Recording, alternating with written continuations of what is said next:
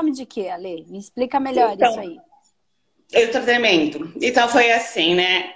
Eu tava com meu cabelo preso, soltei meu cabelo e falei, hoje eu vou conseguir falar com ela. Eu tô. eu tô acompanhando você já faz um tempo. É, com oito anos de idade, eu comecei com o processo de ter visões. Muitas visões. E sabe aquele filme, O Sexto Sentido? Eu via aqueles espíritos ainda. E minha mãe não sabia o que fazer comigo. Aí eu fui caminhando, ela me levou em igrejas, ela me levou em. Tanto que hoje ela é evangélica. Só que lá eles tratavam os espíritos, né, com menos é, entendimento, como espíritos ruins. E me jogavam no chão. Eu era toda dominada por aquilo. E aí não resolveu. Me levaram no psiquiatra. Aí eu fui dosada com vários remédios. Faz um favor, Ale. Baixa um pouquinho o seu áudio, que tá voltando. Deu agora? Deu, acho que sim. É que tem um cachorrinho aí, né? É, tem um cachorrinho aqui. Aí Tá, eu pensei que fosse do áudio. eu comecei Tá a entrar Então, em remédios depressivos, né? Antidepressivos. Deixa- Porque daí o médico achou Tá. que eu era meia tantã. E o meu avô era mental. Ele morreu, né, por conta disso tudo. Quem? E aí o tempo foi passando, Quem eu encontrei, eu encontrei o espiritismo, que foi o kardecismo. Eu fiz Ale, cinco anos de Ale. Ale, quem morreu? O meu avô paterno. Tá, e em que época isso? Isso, a gente está em 2020, faz 30 anos que ele morreu. Ah, Então, quantos anos você tem? eu tenho 43. Hum. 30 anos que o avô morreu dois- é, e você tem 43, é isso? É, eu sou de 78. Tá. 43 anos, 30 anos. Seu avô morreu em. Você tinha? Hum, 43, 23 anos mais ou menos. Não, faz 30 anos que seu avô morreu? Deixa eu ver, eu fui casada por 10 anos. Não, amor. Eu fui casada por 10, uns 25 anos, mais ou menos. Tá. Se, ó, com 43, há 20 anos atrás, Isso. você tinha 23. 23, isso mesmo. Eu casei com 22, Ó, não. bateu. Tá. Então, não faz nem 25 que seu avô morreu. Não. Tá. Então, você tinha quantos anos quando seu avô morreu, Ale? Eu casei com 23, 22, eu acho que 25, né, amor? Não sei. Não. Segue o jogo. Vamos lá. Vamos ver onde é que tá esse, essa, essa, essa trança aí. Então, daí eu fui pro kardecismo. Eu fiz kardecismo por cinco anos. Eu estudei o kardecismo tudo por cinco anos. Aí era um kardecismo meio diferente, eu não sei. Tinha uma mesa branca e Uhum. eles colocavam as pessoas que tinham mediunidade nas primeiras cadeiras. Hum. E quando tinha a reunião, automaticamente quem vinha com algum espírito obsessor, eles jogavam nessas, na turma que estava na, nas cadeiras da frente. Uhum. Então, toda reunião eu tinha incorporação pesada, com incorporação de criança, de espíritos sofredores, que eles eram encaminhados. E eu vinha para minha casa muito ruim. Hum. Aí, depois de um certo tempo, depois de uns dois anos, eu conheci a Umbanda. Tá. Aí eu fui para Umbanda e eu me encontrei com aqueles espíritos de luz maravilhosos, sabe? Eu adorei a Umbanda.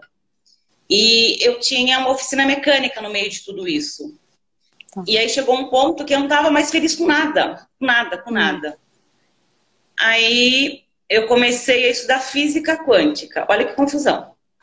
Aí eu comecei a estudar física quântica e uma daquelas transições que a gente faz lá, eu acabei indo para uma, pra uma gruta aonde Nossa Senhora me entregou uma pedra azul, era um, um azul índigo.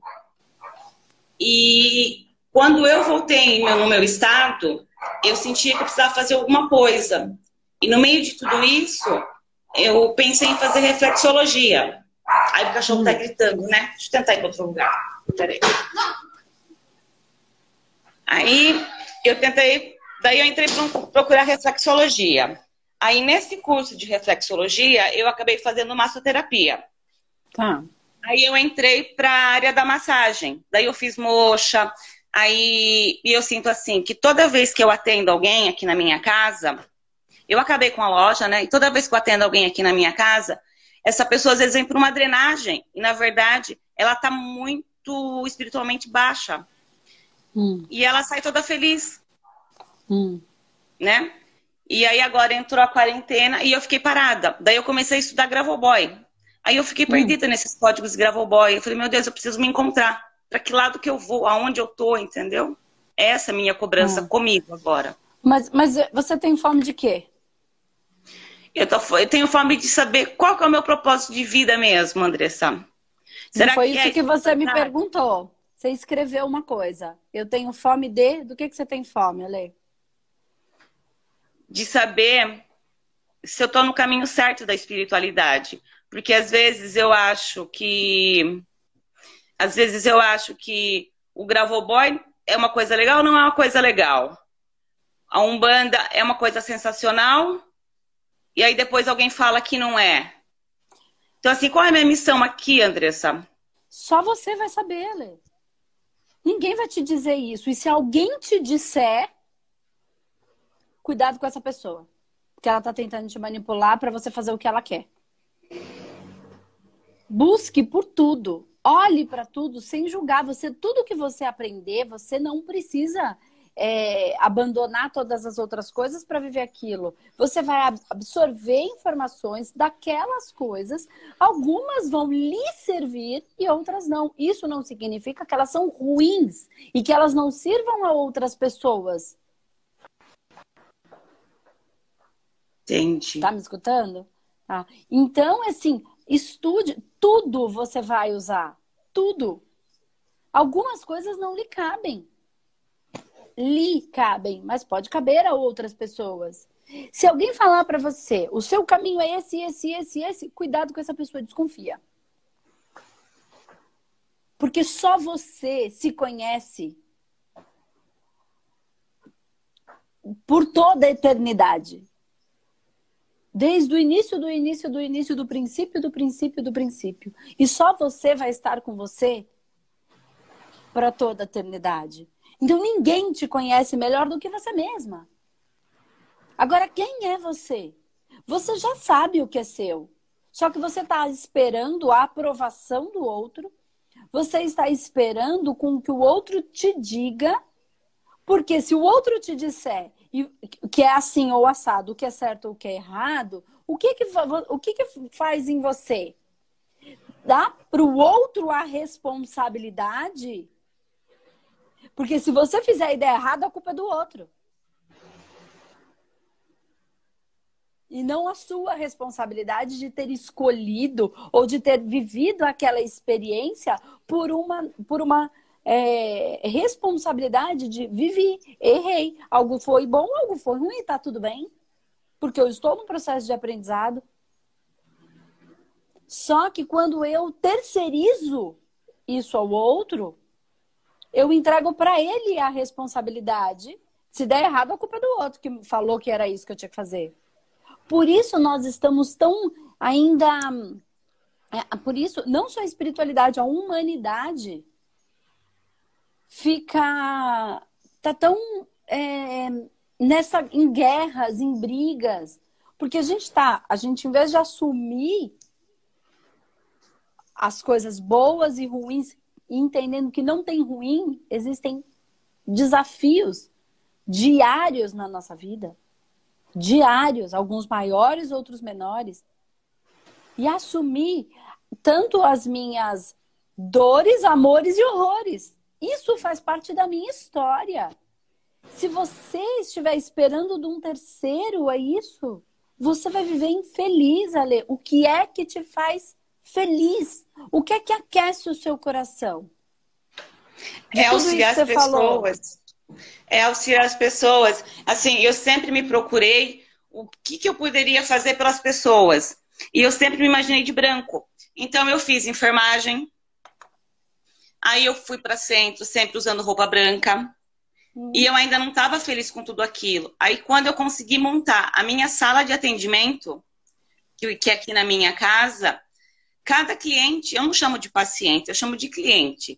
Cada um hum. que entra aqui, eu fico tão feliz.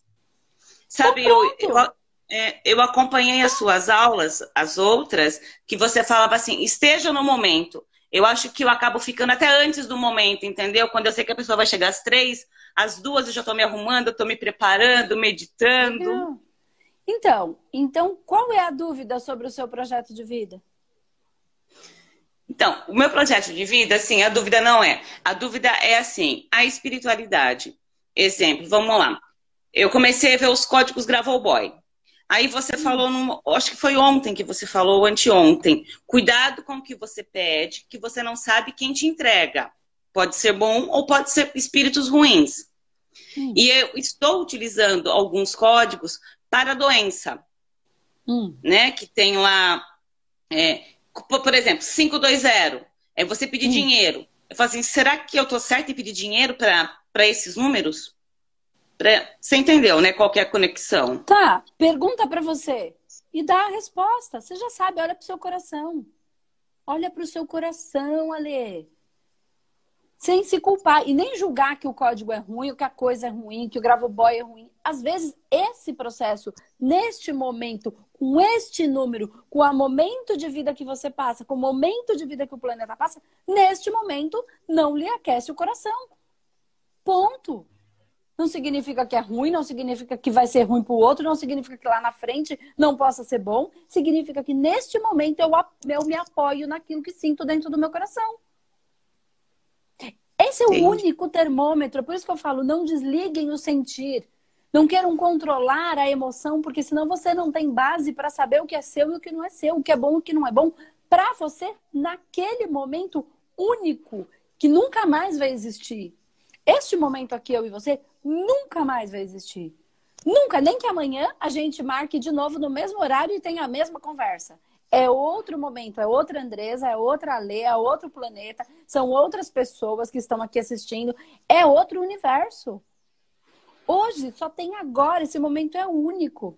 Agora, neste momento, o que é que o coração da Lê diz? Dentro do contexto, dentro do filhote do lado, com o filhote do lado, com o Lucas, com o cachorro latindo. Esse é o momento. Não existe outro momento igual a esse. Só esse. Então, o que é que nesse momento você gosta? O que é que você faz que te dá, que faz o seu coração feliz? Porque então, ai, qual é o meu projeto de vida? É o que te faz feliz. E você tá mil anos luz na frente de tantas pessoas que nem encontraram ainda que ainda trabalham e fazem coisas que não, não fazem delas felizes. Você está lá na frente, você já achou uma coisa que quando só de você falar, sua expressão muda, mas você se coloca à prova, você duvida de você o tempo todo. Porque o outro disse, então esse gravo boy é ruim? Claro que não. Pode ser que não seja para você, ou pode ser que não seja para você neste momento. Isso não faz com que ter este conhecimento te atrapalhe em algo. Você só não precisa fazer tudo que todo mundo manda, do jeito que todo mundo manda, na hora que todo mundo manda. Sente no seu coração. Eu não estou dizendo que coisas não dão medo. E tem algumas coisas que são assim. Qual é o medo? Nós temos medo da ausência da vida e da plenitude da vida. Então, o, o medo. Sim, o medo, ele é a ausência do amor, ok? Medo é a ausência do amor, né? Então, eu tenho medo daquilo que não conheço. Então, Vamos pensar no medo da ausência da vida. Tudo que eu possa fazer que possa me gerar é, sentimento que vá me levar, em última instância, à morte, é o medo da ausência da vida, do vazio da vida, da falta de vida. Falta de vida é morte, né? Quando não tem mais vida, tá morto, certo? Então, tudo que me leve ao medo da morte, de qualquer que seja a morte, do final de alguma coisa, isso me gera medo. Então, vou ser mandado, vou, ai, tô com medo de ser mandado embora. No final, a gente não tá com medo de ser mandado embora, porque muitas vezes a gente já tá no trabalho que a gente nem gosta. Né? Então, o medo não é de ser mandado embora. O medo é de não ter dinheiro e esse dinheiro não tiver para comer e não tiver para dormir. Se eu não tiver onde dormir, eu posso morar na rua e alguém pode me matar. O que não é verdade. Tem um monte de gente que mora na rua e não morre, tá? É só a nossa cabeça que cria isso. Não tô falando que ninguém tem que morar na rua. Tô falando que também são criações nossas. E a outra é, se eu não tiver dinheiro, eu não tenho comida. Se eu não tiver comida, eu não como. Se eu não comer, eu morro. Então, em camadas profundas, o medo é o medo da ausência da vida, a falta da vida, a morte. O que, que acontece com as dores da alma? Um câncer da alma que corrói a nossa alma. As depressões, síndrome do pânico, fibromialgia, crise de ansiedade, essas variações aí que, claro, desencadeiam um processo físico. Ignorar o medicamento é estupidez, é trabalhar contra e não a favor de todo mundo que se une para algo maior. Os médicos, os cientistas, todo mundo. Cada um fazendo o seu melhor da maneira como sabe, consegue e tentando dar o seu melhor. Ok. Essas depressões, elas são o quê? A, é uma tristeza, é uma falta, é, uma, é um. É, é um tá, não tem energia. Sem energia é a ausência da vida, é o medo da morte. Não tem vida, tá? Porque não tem energia, e aí a gente já falou algumas vezes sobre isso aqui. Tá, ok. É, nesse momento, esse é o medo da ausência da vida. Ok. Esse medo a gente precisa ver se ele é real ou se ele é só coisa da nossa cabeça. Porque tem gente vivendo no medo da ausência da vida quando isso não é real. Tá criando na cabeça alguma coisa. Tá. Mas em algumas, algumas situações ele é real. Então precisa avaliar dentro de cada um. Ok. O outro medo, e esse medo precisa ser olhado para que não exista a mesma morte. Ok? O outro medo é o medo, e aí o que é que eu posso fazer para não morrer, tá? O outro medo, e aí tem um e aí tem gente perguntando, o que, que eu posso? Um monte de coisa. E aí a gente está aqui todos os dias e vocês precisam ir se percebendo. Para isso que eu estou aqui. Então tem tratamento, tem terapia, tem ganho de consciência, tem, é, tem médico, tem psicólogo, tem um monte de coisa. Tem as religiões, tem a, a, a espiritualidade livre. E a gente está entregando o máximo que a gente pode aqui dentro do que a gente entende e conhece. Ok. O outro medo, Ale, é o medo da plenitude da vida. É tão maravilhoso que eu fico com medo. Aí eu não vou. Este medo deve ser enfrentado. Esse medo é aquele medo que nos paralisa e que não faz sentido. Então, toda vez que uma coisa grandiosa pode acontecer, de uma coisa boa pode acontecer, eu me paraliso, porque é tanta luz que eu não consigo olhar para aquilo. Só que isso não é de uma maneira que é anjos que vêm do céu com trombetas. Não! Quando você fala que faz o que faz e já é feliz, esse é o brilho da vida. O projeto de vida é esse. O projeto de vida não é uma coisa do outro planeta. É o simples, é no nosso dia a dia aquilo que nos faz feliz e que você já está anos luz na frente de muitas pessoas que nem perceberam o que é o delas. Não é que elas não tenham, não é que elas não estejam vivendo. Muitas vezes elas não perceberam, porque elas estão paradas ou no medo da ausência da vida ou no medo da plenitude da vida. Porque aí se eu sair desse emprego e for viver o meu sonho, se não der certo, e o que, que os outros vão dizer? Porque se eu não vou morrer de fome e nem morar debaixo da ponte, o meu medo é do que os outros vão dizer. Faz sentido? Faz. Muito. Então, por que, que você está nesse emprego tô... que você é infeliz? Ah, porque eu. Ó, se você for fazer isso que você sonha fazer, você vai morrer de fome? Se a resposta for não. Vai morar debaixo da ponte? E olha que eu até tem gente que prefere, né? Não. Então o medo é da plenitude da vida. Tudo, ou do medo do que o outro vai dizer. E aí, ué, se você para a sua vida, se você não se apoia, se você não vai de acordo com o seu coração, com o que a sua espiritualidade manda por conta do outro, vai ficar aí, na dor. Mas quando a gente fala isso, as pessoas ficam assim, desesperadas. Mas é real. A gente escolhe ficar na dor por causa do que o outro vai dizer. Então é a mesma coisa no seu caso, só que no movimento ao contrário. Os outros estão te dizendo, você já sente no seu coração, só que você quer quer que o outro te apoie, o outro te aprove. E se você jogar a responsabilidade para o outro, porque aí você não tem que assumir a responsabilidade de fazer e errar. Você já escutou a minha história da Espanha?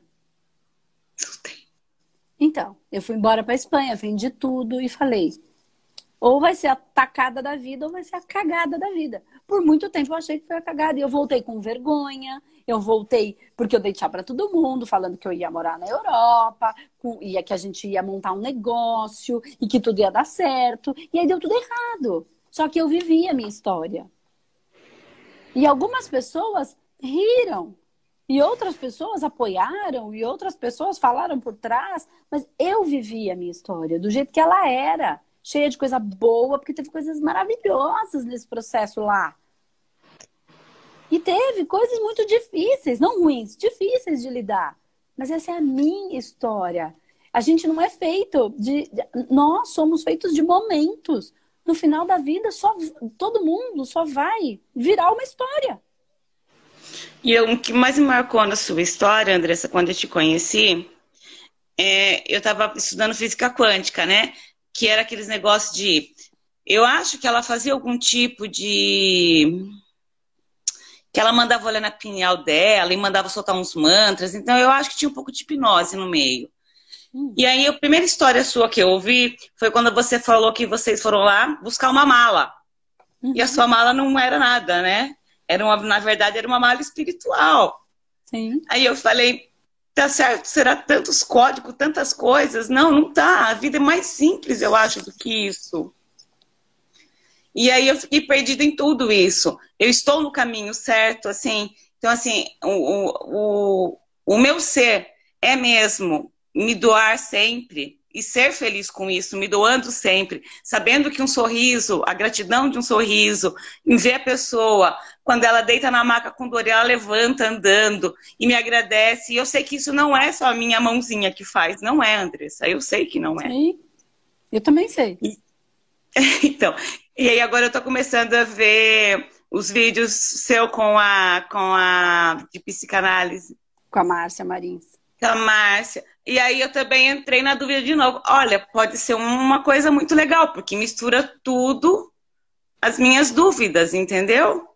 Vai te dar consciência sobre muitas coisas. Isso não significa que você precise largar uma coisa, significa que você vai ter muito mais consciência e condição, de repente, de agregar. É, de agregar valor, entendeu? É isso que eu quero dizer. Então, uma pessoa que às vezes ela já é massagista, como é o seu caso né, trabalhar com a massoterapia, reflexologia e, e, e, as, outras, as outras técnicas. Tá, agregar informação, agregar conhecimento, tanto porque você pode agregar numa conversa, você, você também pode agregar na sua vida. Isso não faz com que você, olha, agora eu tenho que largar a massoterapia para viver isso. Não, eu estudo milhares de, mas milhares. Não de, só de terapia.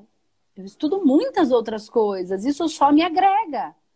E por isso eu consigo vir num programa e falar, você tem fome de quê? Porque se a pessoa falar para mim, eu tenho fome de área financeira, eu consigo ajudar. Entende? Quando ela tiver, quando eu entender que de fato esse é o problema dela. Porque tem gente que fala que esse é o problema, mas esse não é o problema. Então, por que, que eu consigo ir para outro lugar? Porque eu conheço um pouco da área financeira, da, da área de, de, de, dinheiro, eu conheço um pouco da área de divulgação, eu conheço um pouco da área é, da, da, psicanálise, eu conheço a. Mas o que que eu faço, eu, Andresa? Eu sou humano terapeuta. Eu trabalho com captação energética e psíquica. Isso não faz com que tudo que eu aprendi de psicanálise, com que tudo que eu aprendi de marketing, com que tudo que eu aprendi de finanças, não me agregue na hora, porque o meu paciente ele vai vir com as, do, com as dores dele. Se eu tiver ali algo para ajudá-lo, além do processo que é o, que é o humanoterapeuta, por que não? Falar, ah, lê esse livro, olha, isso aqui é legal. Olha, acompanha essa pessoa, ela fala uma coisa que acho que pode fazer faz sentido com o que você está falando. Ó, vem aqui a ler, porque ela trabalha com massoterapia. Eu não trabalho com massoterapia e sou massoterapeuta. Entendi. Mas não é a minha praia, eu não tenho, não, não, não é, não é. Eu faço uma, duas, três. Eu não tenho paciência. Então isso é ruim? Não, só não é meu, entende? E adoro receber massagem. Mas eu ali, eu faço, eu posso fazer uma, mas depois não, não é. Eu, eu gosto. O meu chakra laríngeo, ele é muito, muito forte. E, eu, e ali eu gosto. Eu, não, eu, sou de fogo, eu gosto de coisa mais rápida. Eu não sou lenta, eu não sou zen. E só eu porque eu sou assim, eu sou errada. também, que mexe muito com chakras. É, é muito então, legal assim, quando você está fazendo. Então, tem, então olha o que faz sentido para você Isso não significa que você vai jogar fora todo o resto. E sempre estou fazendo este número. Estou falando o número porque foi o que você trouxe, mas qualquer Sim. outra coisa. Sente no seu coração. Se aquilo é para ser feito naquele dia, naquele momento, a espiritualidade está aí. Você vem desde oito anos entendendo os espíritos. Só, só olha para você. Quem é que está aqui? Que espírito é esse que está do meu lado? Olha para o seu coração. Ele vai te responder. Não é a sua cabeça que vai te responder, nem o espírito. É você, é o seu coração que vai te responder. Isso é a única coisa que nos protege. O nosso coração, o nosso sentir. Que tá todo mundo mandando a gente não sentir que a gente tem que controlar as nossas emoções. E eu tô aqui nadando contra a maré e falo: para de controlar a emoção. Sente, ela é seu único termômetro. Só ela que vai poder te dizer se aquilo que tá pode vir um anjo de luz. Se você não souber sentir, ele vai se transfigurar de anjo de luz e é o capeta só moldado em luz. Quem é que vai te dar essa inteligência? O seu sentir. Quando é aquela pessoa maravilhosa e aí sai do espírito e vem para o físico. Aquela pessoa maravilhosa que você olha e fala, nossa, tem alguma coisa. Mas eu não estou julgando essa pessoa. Em mim tem alguma coisa que não sintoniza com ela. Isso não faz dela uma pessoa ruim. E eu uma pessoa boa. E tudo que não sintoniza comigo é porque eu sou boa ou outra ruim. Não. Quem eu tô achando que eu sou? A Madre Teresa de Calcutá. Nada. Eu, às vezes, não sintonizo que o ruim sou eu e o bom é o outro. Vai saber. Eu não estou dizendo isso, eu estou querendo que a gente amplie para a gente sair do julgamento. Mas aquilo só não ressoa comigo. Tem alguma coisa ali que aqui, não é aquilo que é ruim, aqui não ressoa comigo.